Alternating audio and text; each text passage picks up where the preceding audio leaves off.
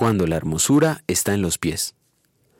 Qué hermosos son sobre los montes los pies del que trae buenas nuevas, del que proclama la paz, del que anuncia buenas noticias, del que proclama la salvación, del que dice a Sión, tu Dios reina. Isaías capítulo 52 versículo 7.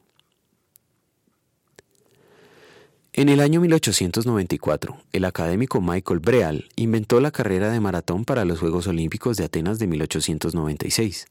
Esta competencia rememora la proeza de Eucles, el mensajero que llevó la buena noticia de que los griegos vencieron al invasor persa en la batalla de Maratón.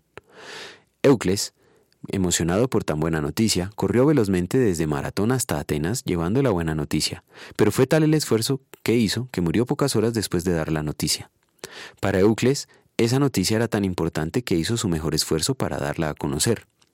Nosotros tenemos una noticia mucho más importante que la de Eucles, ¿Hasta qué punto estamos dispuestos para hacer el mejor esfuerzo por darla a conocer?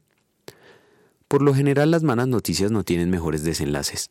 Producen tal angustia y desesperación que pueden afectar la salud de quienes la escuchan. Por el contrario, las buenas noticias levantan el ánimo, consuelan el corazón y nos llenan de alegría de tal modo que nuestra salud mejora. Por esto los pies de quien trae buenas noticias son hermosos. En la antigüedad, las noticias eran transmitidas a través de mensajeros humanos que las llevaban a pie o corriendo. El polvo del suelo se adhería a los pies del mensajero y los dañaba, por lo que su aspecto no era precisamente hermoso en el sentido estético. Pero sí eran hermosos por ser el medio por el cual la buena noticia llegó. Como creyentes tenemos la responsabilidad de comunicar tanto la mala noticia como la buena noticia espiritual, de acuerdo a las estipulaciones de la misma Biblia.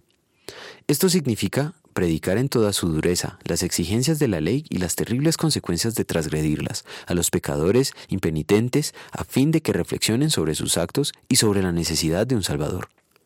Predicar el Evangelio, las buenas noticias de salvación a los pecadores aterrorizados de saberse condenados por su pecado a sufrir la ira eterna. Esa buena noticia nos dice que Cristo obedeció perfectamente la ley y sufrió en la cruz sobre sí mismo, toda la ira de Dios en lugar de nosotros, para salvarnos de la condenación eterna. En gratitud vamos a querer dar a conocer esta buena noticia. Oremos.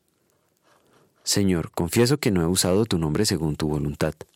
Gracias te doy porque por los méritos de tu Hijo he sido perdonado. Concédeme que por el poder de tu Evangelio le tema y ame de modo que no use su nombre para maldecir, jurar, hechizar, mentir o engañar, sino que lo use para adorarte, alabarte, darte gracias y para compartir el Evangelio. Amén.